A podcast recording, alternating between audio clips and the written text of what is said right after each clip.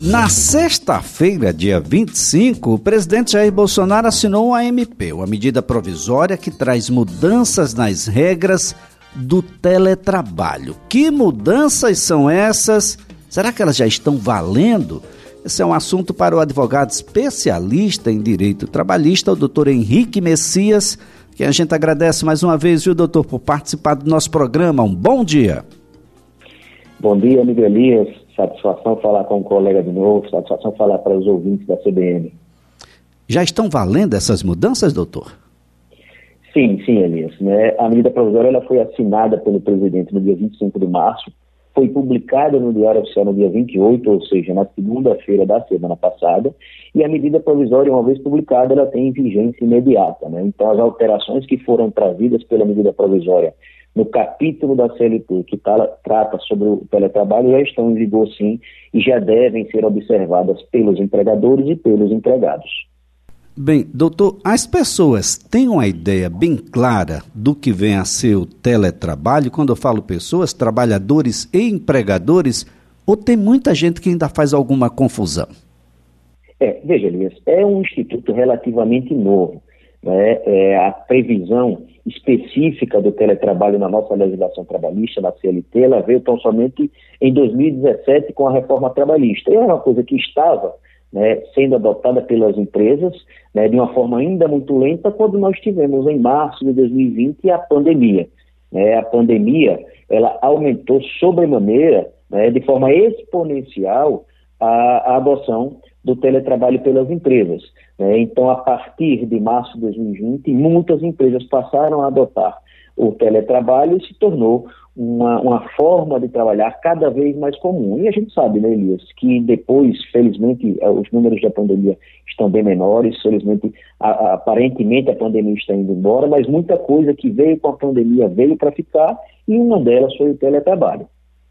Quais são as principais novidades que essa medida provisória traz, doutor? Tá. Elias, eu destacaria uma que é extremamente importante a gente colocar, principalmente para os empregadores. Né? Lá em 2017, nós tínhamos, quando foi, foi criado o capítulo do teletrabalho na CLT, nós tínhamos uma previsão de que o trabalhador, a partir do momento que ele passava a prestar serviços de casa, né, no teletrabalho ou no home office, esse trabalhador ele não teria nenhum tipo de controle de jornada. Consequentemente, se não há controle de jornada, não há necessidade de pagamento de horas extras, não há necessidade de se observar aqueles intervalos né, para o almoço, intervalos entre uma jornada e outra. Né? Então, essa era a regra. Mas agora, uma medida provisória, essa regra, essa regra ela foi alterada. É, a medida provisória trouxe especificamente que aqueles trabalhadores que prestem seus serviços de casa, ou seja, através do teletrabalho, se eles foram contratados para prestar serviços, observando uma jornada específica de trabalho, oito horas por dia, por dia, que é a regra, né, Elias? Se contrata pela disponibilidade do trabalhador para que ele preste serviço oito horas por dia, 44 horas por semana. Né? Se ainda né, se ainda que ele trabalhe na forma do teletrabalho, no home office, mas ele é contratado observando uma jornada específica, tem que se fazer o controle de jornada do empregado a partir de agora, Elias, a partir da medida provisória, ainda que ele preste serviços de casa. Então, é uma alteração bem importante. Por quê? Porque o trabalhador, ainda que preste serviço de casa através do teletrabalho ou home office, se ele foi contratado para trabalhar por jornada de trabalho, a empresa precisa fazer esse controle. E se houver, por exemplo, horas extras, essas horas precisam ser pagas. Os intervalos para é, é, almoço, por exemplo, precisam ser observados. Então, a gente precisa ressaltar isso, né, que essa alteração importante foi trazida agora com a medida provisória. Extremamente relevante esse ponto que o senhor coloca, porque ah, tem muita gente reclamando que trabalha mais quando está nessa situação ah, do teletrabalho, quando está. Ah, e a gente pode entender o trabalho apenas como home office. Ah, tem gente reclamando também que tem uma mistura muito grande aí. Olha, estou em home office, mas as reuniões são todas presenciais. Isso descaracteriza, doutor? É, Elias, é uma outra pergunta importante, né, que foi uma outra, uma outra matéria trazida e abordada na medida provisória, né, que não existia nada nesse sentido. A partir do momento que o trabalhador precisa ir à empresa, isso descaracteriza o home office, a medida provisória deixou claro que não. Né? Ainda que essa necessidade exista e ainda que o tempo que o trabalhador está na empresa é maior do que ele está em casa, né, que há preponderantemente o trabalho na empresa, né, se houver previsão no contrato que o trabalho se dará através de home office, essa será a modalidade adotada nisso. É extremamente importante também que a gente destaque que tudo isso tem que ser feito de forma é, é, é, assinada, né, uma forma escrita. A gente precisa de um contrato de trabalho escrito, formal, que, onde há previsão do teletrabalho, do home office, ou ainda para aqueles trabalhadores que já tinham sido contratados, um termo aditivo onde vai se acertar todas essas nuances, todas essas peculiaridades relacionadas ao home office, Elias. Agora, doutor Henrique, eu, eu, posso fazer esse contrato por produção ao invés de um, de um controle de jornada? Sim, Elias. E aí é exatamente a situação em que a gente afasta a, a necessidade do controle de jornada de trabalho. Tá? O home office ele pode ser contratado através da observância de uma jornada, e aí a empresa precisa controlar essa jornada ainda que o trabalho aconteça na casa do trabalhador, por exemplo, ou, ou, ou por produção, né? o pagamento por produção ou por tarefa. Quando este pagamento do salário acontece não por jornada, mas por produção ou por tarefa, um exemplo, um vendedor que ele trabalha de casa e recebe comissão, então ele recebe por produção. Este vendedor, este tipo de trabalhador não tem a jornada controlada. Então, se o trabalhador é contratado para trabalhar observando a jornada, ainda que no home office a jornada precisa ser controlada. Se não, se ele recebe por é, é, por produção ou por tarefa, aí a jornada não é controlada e é aquela regra que nós tínhamos antes, quando não há nenhum tipo de controle de jornada daquele empregado, daquele prestador de serviço trabalhador. Agora, doutor Henrique, por favor, nos ajude a compreender. Estávamos com um contrato, antes da pandemia, um contrato presencial. Eu trabalhava no escritório, fazendo as mesmas coisas que tive que fazer em casa por conta da pandemia, por conta de toda essa situação. Mas o contrato é o mesmo. O empregador, ele vai precisar modificar esse contrato, eu tenho que interromper o contrato anterior, fazer um novo contrato, ou só o fato de estar em casa já caracteriza um contrato de teletrabalho? Elias, é, veja, nós tínhamos, é, como você disse, um contrato normal com um trabalho presencial, a execução da atividade se dava no estabelecimento da empresa. Nesse caso, né, é, com a pandemia, tivemos a autorização em diversas alterações legislativas, medidas provisórias, né, autorização para que o empregador ele determinasse, diante da necessidade do isolamento social que nós vivemos, né, é, vivenciamos, o empregador determinasse que aquele empregado fosse trabalhar de casa, sem a necessidade de uma previsão específica num contrato de trabalho. Mas essas alterações elas já passaram, essas medidas provisórias elas é, é, o prazo né, da vigência, da vida vigor, ela já, já, já passou, então o que a gente tem agora é essa nova alteração. Então, se o contrato é presencial, trabalho presencial, para que ele aconteça de forma, através do home office, do teletrabalho, necessariamente, Elias, a gente precisa ter não uma rescisão de um contrato e um novo contrato, mas nós precisamos ter um termo aditivo, aquele contrato de trabalho original, trazendo essa autorização para o home office e trazendo, inclusive, né, as previsões necessárias no que diz respeito, por exemplo, ao pagamento das despesas decorrentes do home office, ao custeio dos equipamentos necessários para o home office. Tudo isso tem que estar, Elias, neste termo aditivo ao contrato de trabalho original. Lembrando que, se o empregado não concorda, por exemplo, com essa alteração do local da prestação de serviços, né, este contrato ele não pode ser alterado e tem que se manter a previsão original do contrato, né, do, da prestação de serviços, do contrato original lá nas dependências da empresa, no trabalho presencial e não no home office. Bem, é, é importante que, caso essa mudança seja realizada, que isso fique muito claro, que tenha uma capacidade de comprovação de que houve uma, uma determinação ou um acordo para que o trabalhador desenvolvesse as suas atividades em casas para um pouco mais adiante, sem uma comprovação, não venha se ah, bom, colocar de que houve falta, de que houve uma deliberação própria do trabalhador?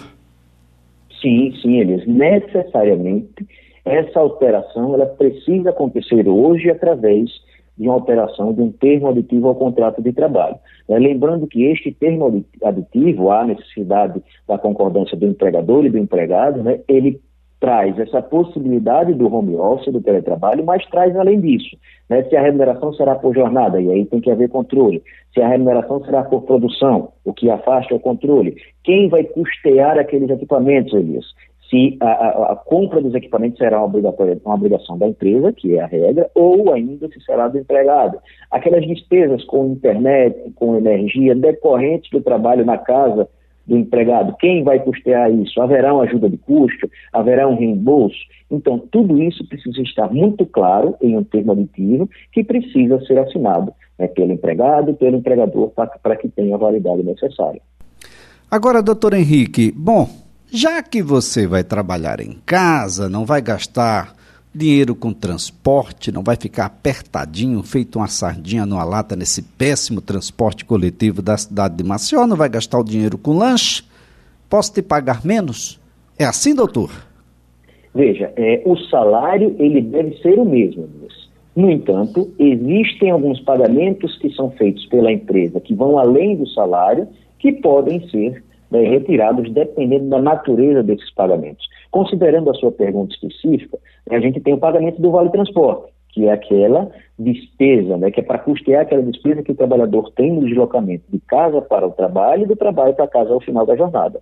Se esse deslocamento ele deixa de existir, porque o trabalho acontecerá no, no, no, na, na, casa daquele trabalhador, né, a empresa não precisa mais pagar o vale transporte porque o, o, o, transporte deixa de existir, o deslocamento deixa de existir. É, Elias, a mesma coisa é quando a empresa fornece um ticket de alimentação, um vale alimentação, para custear despesas com a, a, alimentação daquele trabalhador, do intervalo, por exemplo, né, do almoço. Né, se essa, essa despesa deixa de acontecer porque o trabalhador está em casa, também esse pagamento pode deixar né, de existir. Lembrando que esses pagamentos, essas vendas, elas são extra-salário, tá, Elias? O salário, ele não pode ser alterado, ele não pode ser modificado, muito menos diminuído. É, nós temos um princípio constitucional, inclusive, da, né, que, que, que afasta essa possibilidade de redução de salário, que é o princípio da irredutibilidade salarial. E aí, doutor Henrique, uh, se materializa um é, um, é um problema, inicialmente, mas que precisa ser enfrentado pelos empregadores que diz respeito à segurança do ambiente do trabalho. Né? Isso vai desde as questões ergométricas, passando por outros itens que compõem o ambiente de trabalho, de modo a que você tenha naturalmente o desempenho dentro do, da máxima eficiência daquele trabalhador, mas garantindo e tendo a empresa garantia de que aquele ambiente vai se manter saudável, doutor. Sim, Elias. Né? A lei traz, inclusive, né, em sendo adotado o teletrabalho, a lei traz uma obrigação para o empregador de orientar aquele empregado na prestação de serviço, ainda que da casa dele. É, então a empresa precisa e tem que formalizar isso, né, deixar isso por escrito, a orientação que a gente sempre dá aos clientes empregadores. Né? A empresa precisa orientar no que diz respeito às questões ergonômicas, no que diz respeito às questões de saúde e segurança daquele trabalhador, como eu disse, ainda que o trabalho esteja sendo realizado na casa dele, né, a, a lei traz uma, uma previsão específica e uma obrigação para o empregador orientar o trabalhador no, na prestação de serviço na casa dele. Né? E o, ao trabalhador, ao empregado, cabe assinar um termo de compromisso onde ele assume o compromisso de seguir aquelas orientações que lhe foram passadas de forma escrita né, pela empresa, pela empregadora. Agora, doutor Henrique Messias, só para a gente concluir aqui a nossa conversa, como o senhor bem colocou, se trata de um, um instrumento ah, do trabalho para o empregador e trabalhador muito recente.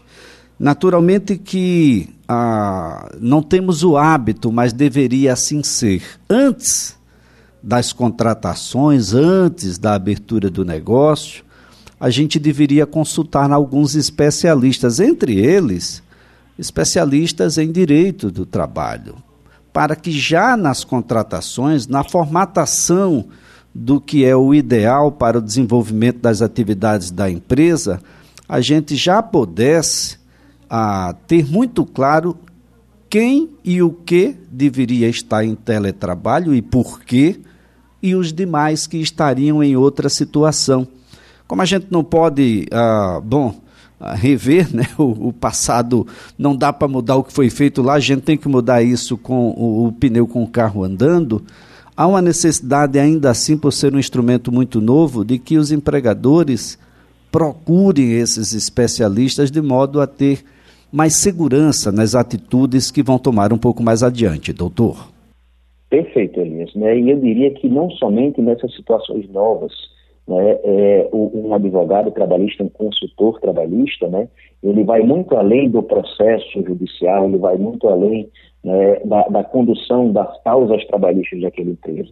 Né? É, os advogados trabalhistas hoje em dia estão muito mais como consultores para orientar as empresas né, na tomada de decisões no dia a dia da operação, do que simplesmente né, acompanhar processo, né, fazer audiência e encaminhar relatório. Então é extremamente importante, Elias, que tanto os empregadores quanto os empregados busquem orientação de profissionais, de colegas advogados que tenham especialidade no assunto para que estejam bem orientados, né, para que estejam esclarecidos quanto às obrigações e os deveres, ou melhor, as obrigações né, e os direitos, os direitos e, os deveres, tanto do empregador quanto do empregado, porque eles existem para ambos numa relação de emprego, Elias. Doutor Henrique Messias, foi um prazer tê-lo aqui no CBN Maceió. Um excelente dia, ótima semana para o senhor. Para você também, Elias. Como sempre, um grande prazer. Um abraço para todos. Doutor Henrique Messias é advogado especialista em direito trabalhista.